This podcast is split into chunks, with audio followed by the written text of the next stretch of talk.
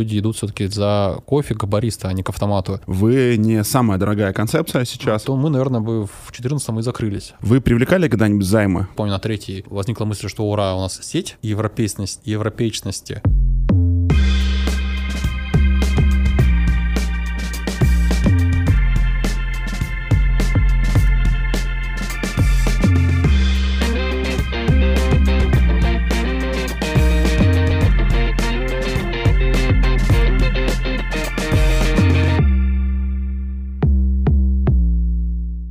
Ты слушаешь подкаст True Business Story, где лучшие представители кофейного бизнеса страны делятся историями, секретами своего дела. Меня зовут Александр Долгов, и наш следующий, четвертый уже, выпуск с Алексеем Балкиным. Я лично считаю Алексея родоначальником концепции кофе с собой в России. Как мы выяснили с ним из разговора, он себя таким не считает. Но Алексей для меня это тот человек, кто меня привел в мир бизнеса, можно так это сказать, потому что первый свой бизнес я открыл вместе с Алексеем, когда написал ему и его партнеру Александру Матчульскому о том, что что хочу открыть свою кофейню, такую же, как они, о которой мне рассказал мой друг Вася Вильман. И в 2012 году на кредитку я открыл первую кофейню «Бодрый день» и стал у ребят первым франчайзи, причем не самым плохим, а одним из самых успешных на старте, потому что кофеин у меня потом стало три. Алексей не ушел с этого рынка, вот получается уже 8 лет, они лидеры кофейного рынка в России, у них уже сейчас около 150 точек. Алексей, это интересный подход предпринимателя предпринимателя в России, который пришел в предпринимательство из наемного менеджмента и очень долго не увольнялся.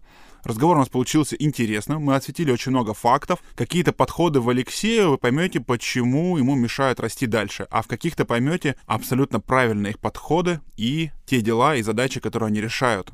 Интересный, интересный опыт у Алексея. Он много что делает для рынка кофе. Безумно горжусь ребятами, безумно горжусь тем, что они из Сибири. Ну что, давайте перейдем скорее к выпуску. На связи у нас Алексей Балкин и его компания «Бодрый день». Погнали! Алексей, а скажи, пожалуйста, кто придумал концепцию вот таких маленьких точек, как появилась эта идея и во что она сейчас трансформировалась? Ну, мы были не родоначальниками все-таки этой концепции, я в частности. Скорее, мы подглядели плохую версию этой концепции в нашем в родном городе Новосибирске и попытались ее сделать чуть лучше, чем э, она была изначально. Вообще, конечно, родоначальниками Coffee to Go является Starbucks. Они э, первые ребята, которые начали это популяризировать и развили из этого огромнейшую сеть с мировым брендом. Но в России до сих пор они все-таки работают в сегменте дорогого спешлти кофе, и ну, кофе Starbucks хоть его и ругают, но он дорогой кофе. И в Новосибирске у нас и сейчас его нет. И когда мы начинали в 2012 году, вообще формат кофе to go не был развит. Насколько я знаю, многие сети, крупные сети, там, кофемолка, Travelers пытались, запускали кофе с собой, но у них это было 3-5% от продаж в те времена. А в настоящий момент это в сетях 25-35% продаж — это напитки на вынос. И вот в 2012 году была такая задача открыть какой-нибудь бизнес. Не было задачи открыть именно кофе с собой, просто хотелось открыть какой-то небольшой бизнес с небольшими вложениями. Гуляя по центру, зашли в какой-то бизнес-центр, увидели, что стояла э, стойка кофе с собой. Она была очень э, коряво сделанная, там было все неаккуратно и визуально очень плохо, и что-то вот стукнуло в голову, что можно же сделать красиво, и это будет э, продаваться. И мы начали этим заниматься, и постепенно-постепенно это все трансформировалось в, в кофейную сеть. То есть в настоящий момент у нас 23 кофейни, собственно, в Новосибирске различных форматов уже и с посадкой, и to go, бизнес-центрах, торговых центрах, и более 150 кофеин, открытых э, нашими партнерами по франшизе по России. Мы представлены от Москвы до Южно-Сахалинска и еще в трех странах. Также мы присутствуем. Это Казахстан, это Беларусь и Украина. Как изменился формат э, ваших кофеин с 2012 э, года по 2020? Что сейчас вы открываете? Какая типовая вот у вас кофейня, которую вы открываете? Ну, сейчас изменились, изменился рынок, он стал более конкурентный. Если раньше можно было зайти в любой, скажем так, бизнес-центр, торговый центр, там не было кофе с собой, то в настоящий момент арендодатель уже выбирает. Он знает, что уже есть кофейные сети, они все выглядят по-разному. Он хочет получить не только кофейный островок, он хочет получить что-то больше, чтобы это была какая-то концепция, которая улучшает его помещение, добавляет дополнительный трафик. Соответственно, мы уже вкладываемся больше в дизайн, в качество материалов. Та мебель, с которой мы начинали, грубо говоря, сейчас уже не пройдет, и никто даже на это смотреть не будет. Плюс мы уже сверху все это закрываем качественной рекламной продукцией. У нас есть отдел дизайна, который разрабатывает фирменное меню, это уже не просто напечатано на листике А4 какое-то меню, американо, латте, капучино. До этого проводятся фотосессии, специальные ребята это все верстают, и это все выглядит качественно и по уровню не уступает уже крупным сетевым игрокам. Что для тебя продукт кофе с собой? Какой он? Попробуй его описать как продукт. Что это вот, включая вот все, что ты туда вкладываешь, лично для тебя это что? Ну, лично для меня это как продукт, это, конечно, кофе, который позволяет тебе э, немножко взбодриться и утолить, ну, в каком-то мере жажду. А если смотреть, от, абстрагироваться именно от кофе, это для многих это возможность переключиться. То есть для людей, которые, допустим, из кофейни в бизнес-центре, это возможность сделать паузу, возможность э, отвлечься от работы, и многих спускаются, ходят к нам, хотя там можно позвонить, вызвать и так далее, именно потому что они хотят отвлечься, и такой повод отдохнуть. Для кого-то это, ну не то чтобы статус, это какая-то вот э, киношность, потому что очень много американских фильмах люди ходят с стаканчиком кофе с авоги там по Нью-Йорку. Для кого-то, особенно в регионах, это такая возможность прикоснуться вот к какой-то такой европейственности, европейчности. Поэтому прям от одного ответа нет.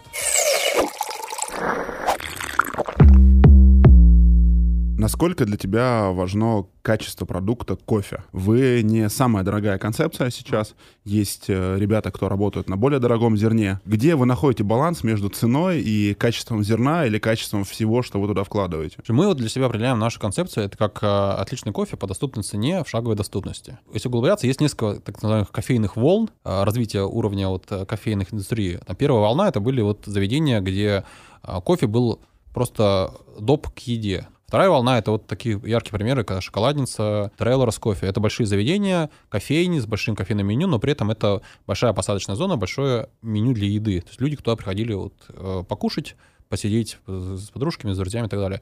Кофейни третьей волны — это вот кофейни, которые делали акцент именно на продукте. Это спешлти кофейни, вот из ярких примеров, в Новосибирске это Академия кофе, которые расширили кофейное меню до позиций, которых раньше не было, различные альтернативные варианты заваривания кофе, и у них э, во главе угла стоит именно кофе. Формат кофе с собой у нас э, это формат между вторым и третьим, скажем так. То есть э, мы для себя понимаем, что так как кофе наш основной продукт, то мы очень много уделяем этому внимания и времени. У нас проходит обучение персонала регулярно для того, чтобы они умели работать. У нас профессиональные кофемашины. Мы могли взять какой-нибудь вининг, чтобы это все выровнять качество, но мы понимаем, что это будет не то, что люди идут все-таки за кофе к бариста, а не к автомату. Какой баланс мы стараемся соблюдать? То есть мы понимаем, что мы не, мы не спешлти кофейня, потому что для этого у нас нет возможностей технических, это все-таки дополнительное оборудование, дополнительные нюансы, и мы при этом не кофейня, где можно посидеть. Поэтому мы вот э, благодаря этому, что мы кофейня, где нельзя посидеть в основном, мы можем сдать отличный кофе по хорошей цене ниже, чем в спешлти кофейне, потому что у нас ниже аренда, у нас э, ниже там, фонд оплаты труда. Кофе аналогичный по качеству, как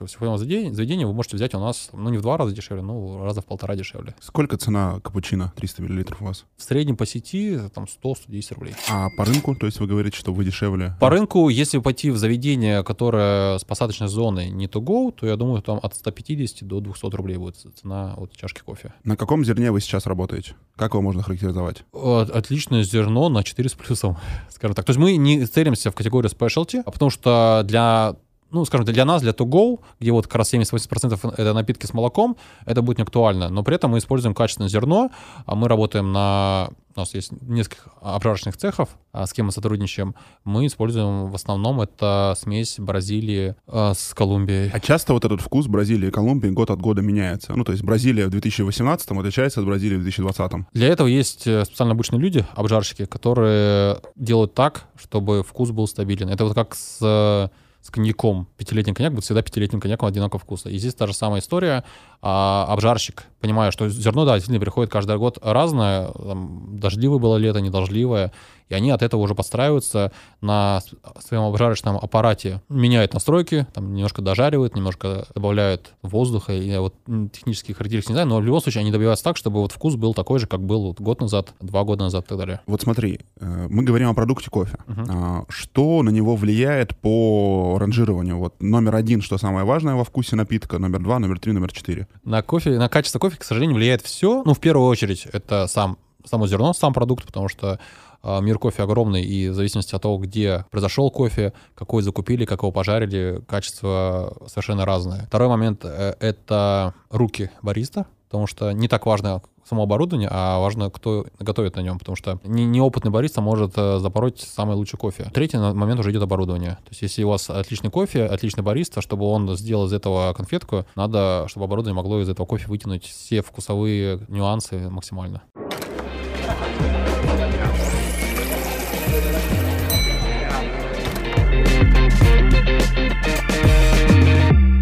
По этапам развития, вот э, Алексей, Балкин и Саша, которые открывали одну точку в торговом центре в Новосибирске, и Алексей и Саша в 2020 году. Если вот эти 8 лет взять, Мгм. да, и как ты считаешь, какие там 3-5 ключевых событий определили то, куда вы пришли? Что было самым важным для вас, да, какие важные решения вы приняли, которые отразились? Вот именно важные решения. То есть я понимаю, что решений, судя по всему, ты понимаешь каждый день много. Вот если подумать и вернуться в прошлое, какие самые важные решения, которые были приняты вами?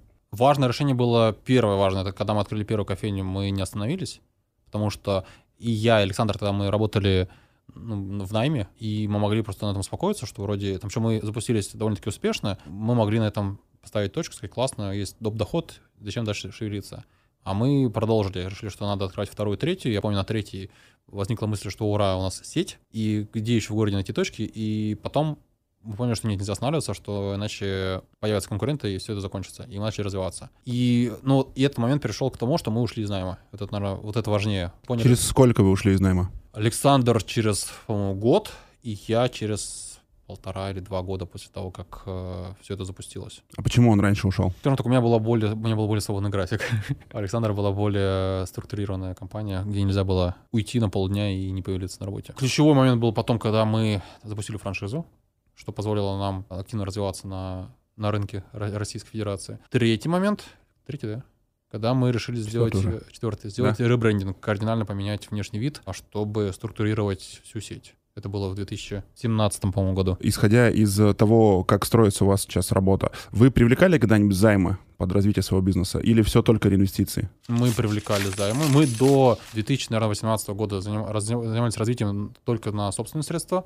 После этого мы перешли на развитие по займовым варианту. А займы — это банк, частные инвесторы, друзья, знакомые? Но в настоящий момент мы используем все варианты. Это и займы от частных лиц, и от юрлиц, и банковские займы. Какая долговая нагрузка у вас сейчас? От оборота, от выручки, как считается, от ебеды процент? Она небольшая, это там менее, наверное, 10 даже процентов. Просто для скорости развития. Я так понимаю, привлекаете под открытие кофеен. Да, под открытие, потому что мы решили, что для нас это удобнее и выгоднее, чем э, перекрывать прибылью и что может отразиться на каких-то текущих платежах. Какой жизненный цикл у твоего бизнеса, как ты считаешь? А, Вот вы — это новый Starbucks для России? Или сколько проживет ваша франшиза, ваш бизнес? Как ты думаешь? Какой ваш горизонт планирования? Вот если бы мы оставались просто островками кофе to go 2012 года, то мы, наверное, бы в 2014 и закрылись. А так как э, мы постоянно развиваемся, то средней жизни, я думаю, он, э, мы долгожители, потому что вот мы, во-первых, понятный формат для потребителя кофе с собой, они понимают, что они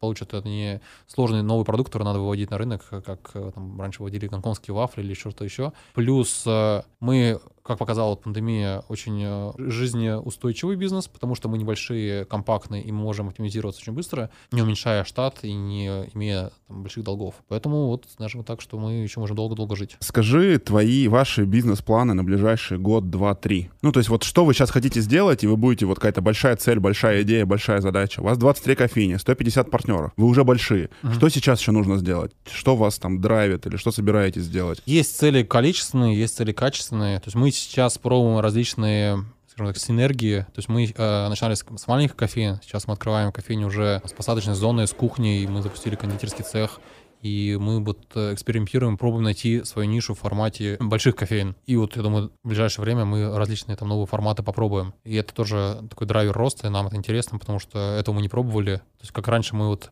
не понимали, как можно открыть кофейню на, на 70 квадратов и этим управлять, так сейчас мы этим учимся, не понимаем, как можно открыть кофейню с, с кухни, там, с открытой кухней, как ним управлять. И этого пока у нас нет, и это мы этим занимаемся, обучаемся. Нам интересно открыть 200 кофеин, опять-таки потому что мы просто не знаем, что такое 200 кофеин, а мы до этого не доходили. Ну и в целом нам интересно вот в рамках сети какие-то новые продукты запускать. То вот у нас сейчас есть просто кофейня, у нас возникла идея, что интересно было бы сделать кофейня-магазин.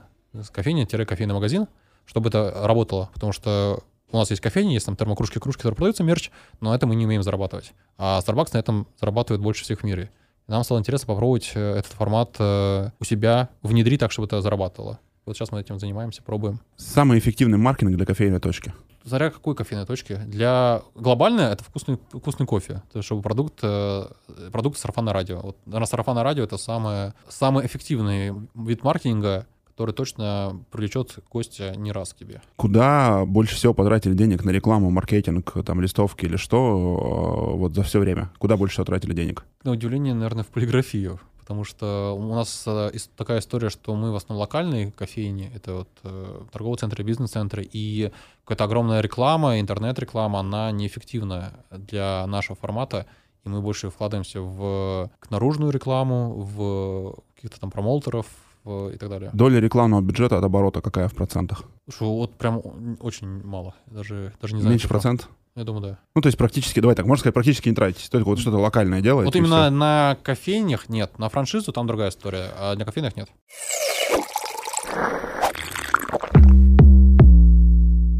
Сколько стоит открыть кофейню? Э, тут смотря как считать и какую кофейню. Ну вот мы, продавая активно франшизу «Бодрый день», заявляем, что открыть кофейню можно вместе с паушальным взносом от 600 тысяч рублей. А вот за сколько вы открыли свою последнюю кофейню? Вот 23 открыла, сколько вы реально потратили денег? Мы потратили, ну, примерно полмиллиона. Угу. То есть Это там уже... формат какой?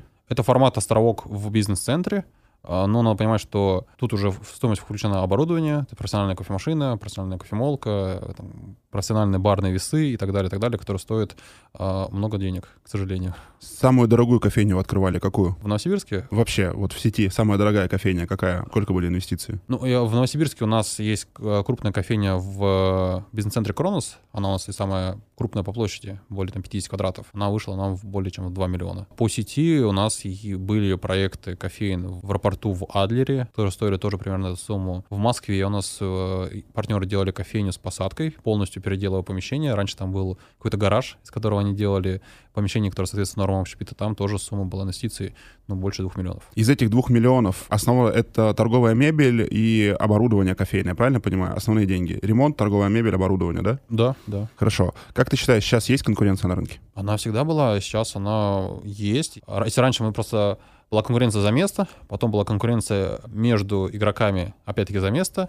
то сейчас еще конкуренция между игроками за место, еще и между концепциями. Потому что в том же торговом центре арендатель может поставить и кофе с собой небольшой островок, и какой-то другой формат общепита, и да, даже и не общепит, какие-то другие продукты, которые также требуют там, небольшую площадь, тоже рассматриваются, и между этим выбирает уже арендатель. Скажи сейчас, за кем из конкурентов вы следите и с кем-то общаетесь или нет на кофейном рынке? Ну, прям чтобы следим, я не знаю. Мы, конечно же, пересекаемся на выставках, пересекаемся на IT-площадках, где рекламируется франшиза. И топ-5 мы очень хочешь все равно видимся. Это вот Coffee Like, есть компания Coffee Way, есть компания «Правда кофе», «Кофе Мус» и, ну, наверное, и дальше. Сейчас, если в голову не приходит, видимо, других пока я вот не, не помню. Вот, наверное, забыл. Где сейчас вы черпаете новые идеи? Ну, то есть вот если раньше вы вдохновились маленькой точкой, так скажем, Старбаксом, то что сейчас определяет тренд кофейной отрасли для вас? А сейчас мы смотрим за границу, смотрим в Америку, потому что они, у них одно направление, и они очень в этом хорошо прокачиваются. Это вот а, такой кофейный минимализм. Они делают акцент больше на кофе, на продукт, чем на внешнюю мишуру. И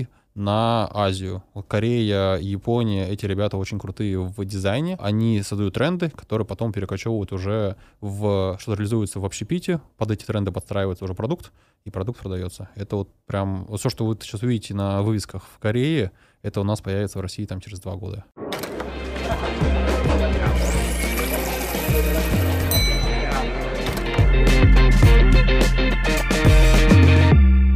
На каких кофемашинах вы работаете, сколько они стоят и на каких хотели бы, может быть, работать? 90% э, нашего, скажем так, автопарка — это машины марки Nova Simonelli. Вот если сравнивать с автомобилем, это такая Toyota. То есть это не, не Запорожец, не Лада, но это не Ferrari. Кофейни Specialty, они работают на машинках Ламарзока, New Eagles и так далее. Эти машинки стоят за миллион рублей. Nova Simonelli? Nova Simonelli стоит от 200 и там до 400 тысяч рублей в зависимости от модификации. Когда огромный поток э, людей, гостей, важно, чтобы качество было всегда стабильно, чтобы там, если вы приготовите за 2 часа 200 кофе, 200 кофе был одинаковый по вкусу. И машинки, вот, у новой Симонелли, они с этим уже не могут справляться, у них э, технически они не могут это сделать. Именно что? Вот для меня, mm-hmm. а, я, если, там, извини, mm-hmm. что вмешивает, mm-hmm. если я правильно понимаю, и вот для тех, кто слушает, mm-hmm. да, кофемашина — это бак для нагрева да? воды, это некая помпа, которая воду готова давать с определенным определенным давлением, ну, насос или помпа, я не знаю, как правильно назвать, да. Соответственно, все, что делает кофемашина, это нагревает воду и подает воду под определенным давлением. Плюс она может делать из воды пар для да. взбития а, напитков а, на молоке. Следовательно, вопрос, ну как бы, почему разница в цене в... Разы.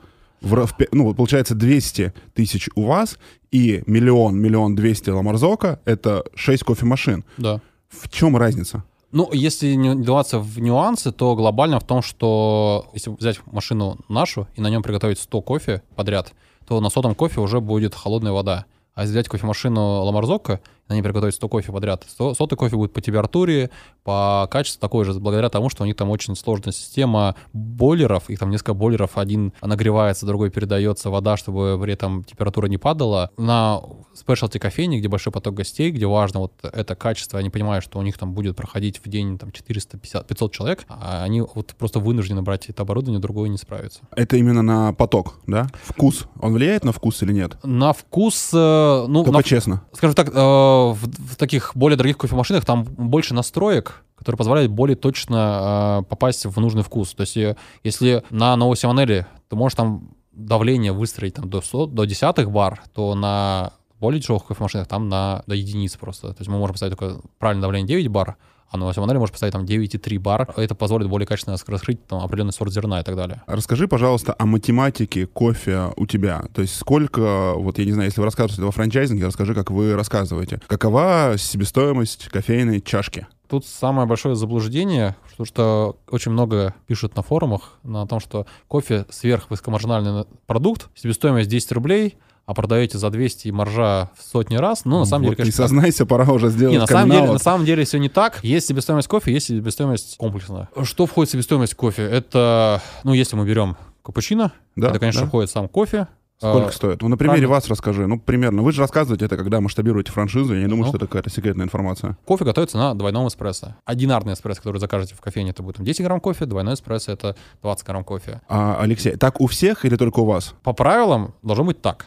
Но по факту кто-то может изменить их карты, то есть это не нарушение закона, это как просто авторская рецептура. То есть кто-то может готовить на более Хорошо. облегченном варианте кофе. То есть себестоимость кофейного на- напитка примерная там 30-50 рублей. Ну, в зависимости от объема, от э, ингредиентов. Хорошо, соответственно, кофе, там получается, если так считать, 20 рублей за двойной эспрессо, Мгм. правильно понимаю? Стаканчик почем сейчас? Стаканчик, ну, там до 5 рублей. Ну, Вместе с крышечкой. 5 рублей стаканчик, Ну да, с 25 рублей. И, я так понимаю, еще молоко. И молоко, которое у нас почему-то в стране очень быстро дорожает. Сколько И стоит сейчас литр молока? Сейчас литр молока стоит, хорошего качественного молока, 70 рублей. Сколько молока в чашке? 200 миллилитров, ну, вот, э, там 200 до 250 миллилитров. Это 1 пятая от 70 рублей. Это, что у нас получается? Где-то около там, 13 рублей. Да, да. Ну, с 33, подожди, у нас получается 25 плюс 13, 40. да. Около 40 рублей, да? Да.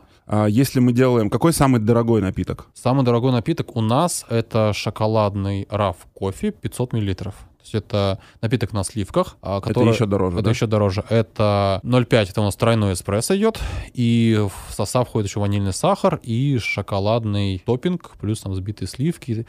А, Ну, в общем, там себестоимость э, довольно-таки высокая, раза в два больше, чем обычного напитка. То есть это будет около 100 рублей, да?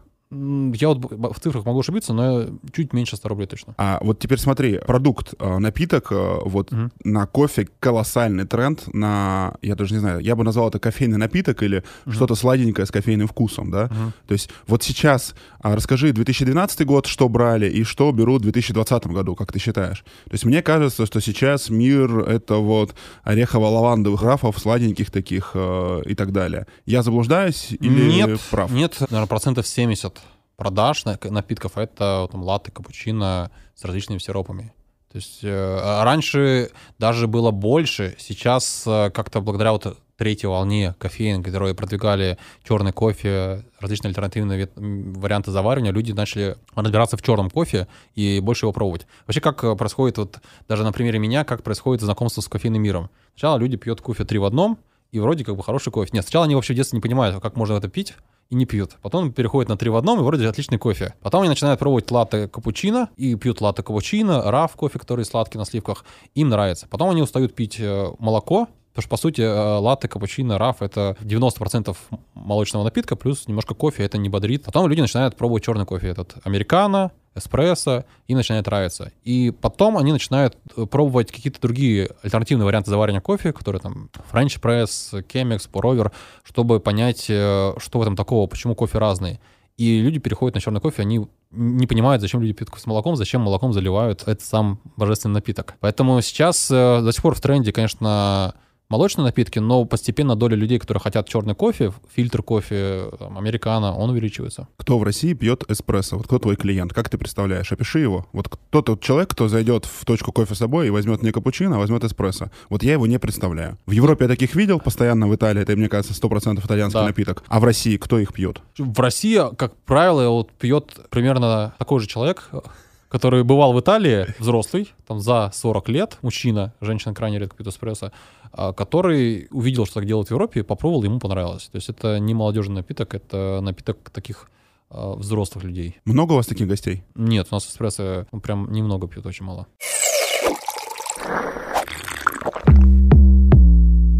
Ты доволен тем, какой ты предприниматель? Или у тебя есть внутреннее чувство дискомфорта, и ты хотел бы быть чуть другим? Вот как ты считаешь? Слушай, ну я всегда ну, чем-то недоволен. То есть я понимаю, что вот в этом я еще ничего не знаю. не Чем понимаю. недоволен Алексей Балкин в 2020 году? Я не, недоволен как предприниматель, э, скажем так, финансовой, не финансовой грамотностью. Я понимаю, что в финансах есть еще чему учиться, чтобы это все было структурировано. И как э, рекламируют э, на тренингах, что открываешь планшет, а там у тебя все показатели на одной в, в одной бумажке, не бумажке, в одном, как там, в одном столбике, ты все это видишь. э, Вот этому надо еще учиться. Сколько часов э, в день ты работаешь в неделю? 24. Ну, если объективно быть. Объективно, э, постоянно. Ну, то есть вот проснулся, вот взял телефон, там уже... Так как страна большая, у нас франчайзи с э, Востока проснулись еще, когда я спал. Там какие-то вопросы обсуждали, какие-то вопросы возникли. И это продолжается в течение всего дня.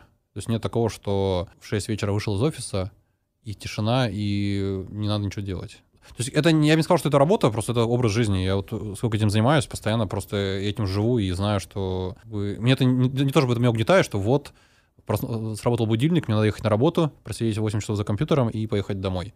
Во-первых, я не сижу за компьютером, я в основном это вот встречи, это какие-то переговоры. Я вот не делю, что это работа, а это отдых. Рабочий день твой, вот э, опиши стандартный, как он выглядит? В двух-трех словах. Время, что делаешь, что Ну, любишь я делать? стараюсь до обеда провести все встречи, которые у меня вне офиса, потому что это отсутствие пробок и свежая голова. А после обеда я где-то с двух до шести вечера я нахожусь в офисе, занимаюсь текущими делами с командой там, за компьютером.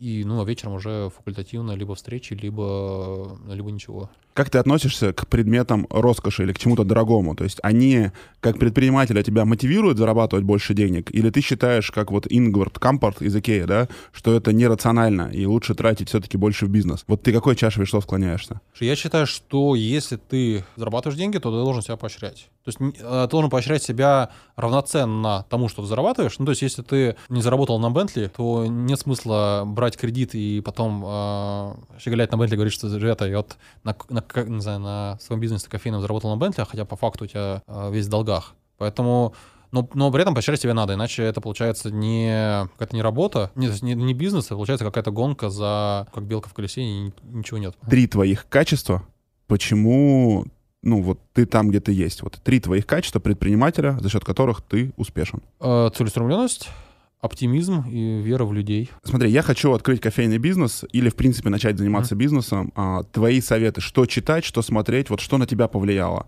А, сейчас, может быть, YouTube или какие-то книги, или какие-то люди. На кого мне стоит обратить внимание?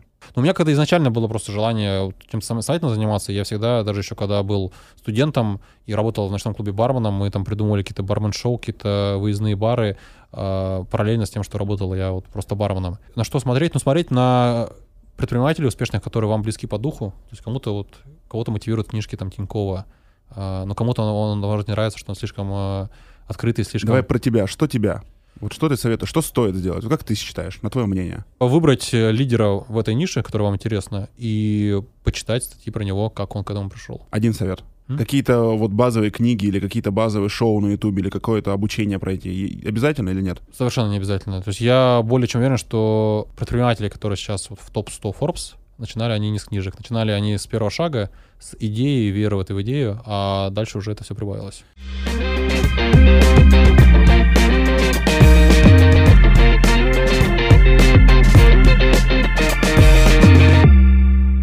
Я очень долго наблюдал за развитием бизнеса Алексея и искренне считаю, что они что-то не докрутили, не дожали. Они реально могли уже иметь тысячу кофеин в России. Почему вот у них не тысяча кофеин? Давайте подумаем. Вот мы сейчас поговорили с Алексеем. Алексей — это наш четвертый гость и мы можем уже сделать какие-то промежуточные выводы, сравнив несколько концепций. Алексей какой-то, можно сказать, баланс между выпуском с Кириллом и выпуском с Татьяной Павловой, когда это уже какой-то вкус, уже какая-то кофейня, но еще не топ-продукт. В чем мы видим там сложности у Алексея? Они маленькие и мыслят как маленькие. Вот они как-то не хотят мыслить масштабно, расти, развиваться. Вот я общался с недавно с Кириллом, да, вот уже несколько выпусков прошло, узнал, как дела, у него сидит 15 менеджеров продажам, 15 менеджеров, которые активно продают, э, общаются с клиентами, это круто, круто. У Алексея такого нет. Леша и Саша молодцы, что они продолжают делать, я считаю, что вот ключевые выводы, которые они сделали, сделали ребрендинг. Сейчас вот у них текущий бренд, он классный. У них есть несколько позиций в меню, которые абсолютно вкусные, мне очень нравятся. Я с момента запуска этого выпуска побыл у них в Москве. В Москве они смотрятся абсолютно органично, абсолютно органично, но я не могу понять все-таки, в чем у них фишка. Вот эта штука на кофейном рынке, которая тебя от чего-то отличает, кроме локации, которую ты выбрал, должна же быть какая-то фишка. Я уверен, что им не хватает какой-то продуктовой фишки по вкусу. Я помню, как развивалась кофейня Double B, и у них началась история вот с этими лавандовыми рафами. Я думаю, что Леша могли бы пойти в авторские сиропы, добавить их авторские сиропы. Да, у них есть своя обжарка, они красавцы зарабатывают на кофе. Но сейчас им стало тяжело, и им нужно какую-то фишку, чтобы дальше масштабироваться. Нужно подумать, почему предприниматели будут у них покупать кофе как франшизу. Ну, в целом, давайте так, у них вкусный кофе. Я люблю кофе у них, и если я его вижу, он по дороге, если бы он у меня был в бизнес-центре, я бы с удовольствием его брал. Классный правда, хороший. За их цену круто. Но почему-то что-то им мешает расти. Я понимаю, что ребята не растут так, как могли бы, потому что скромничают в рекламе, в маркетинге, а скромничают в продукте где-то. И все-таки у них вот этот, я бы его назвал таким легким легионарным флером, он остается. Хотя, наверное, им хватает. Так как они выросли, они, может быть, были к этому не готовы. Хотя я знаю Алексея относительно близко, знаю его семью и вижу, как, какую классную жизнь он проживает. Он предприниматель, который путешествует постоянно. Они обсмотрели весь мир и живут путешествиями. У них большая семья, двое детей, и Алексей постоянно в путешествиях. И, наверное, знаете, вот с другой стороны, он абсолютно чертовски прав. Не нужно только побеждать мир, нужно уметь жить для себя, и если ему хватает на путешествия, он себя чувствует абсолютно счастливым человеком, занимается любимым делом, работает, как он сказал, каждый день, просыпаясь с телефоном, засыпая телефоном. Это, наверное, правильный подход предпринимателя. Хочется дать ему стаканчик э, храбрости, всегда хочется как-то Лёшке сделать так, чтобы они выросли и поддержали их. Но с точки зрения франшизы, классный продукт. С точки зрения кофе, достойный, хороший продукт. С точки зрения инвестиций на вложенный рубль окупаемости, да круто все, ребят, правда, красавцы, молодцы. Я думаю, что могут больше. Но считаю, что в этом году, в 21-м, чтобы развиваться дальше на кофейном рынке, стоит все-таки найти какую-то фишку, на что-то обратить внимание. Например, вот мы в Стрижевском делаем распознавание лиц и агрегируем это с учетной системой, что люди будут распознавать лица. В Чебуреках у нас продукт с мраморной говядиной, он выглядит по-другому. Лазерная эпиляция все еще растущий тренд и рынок, он еще не насыщен, и мы тоже уже за полтора года успели сделать ребрендинг. Лешин бренд смотрится классно.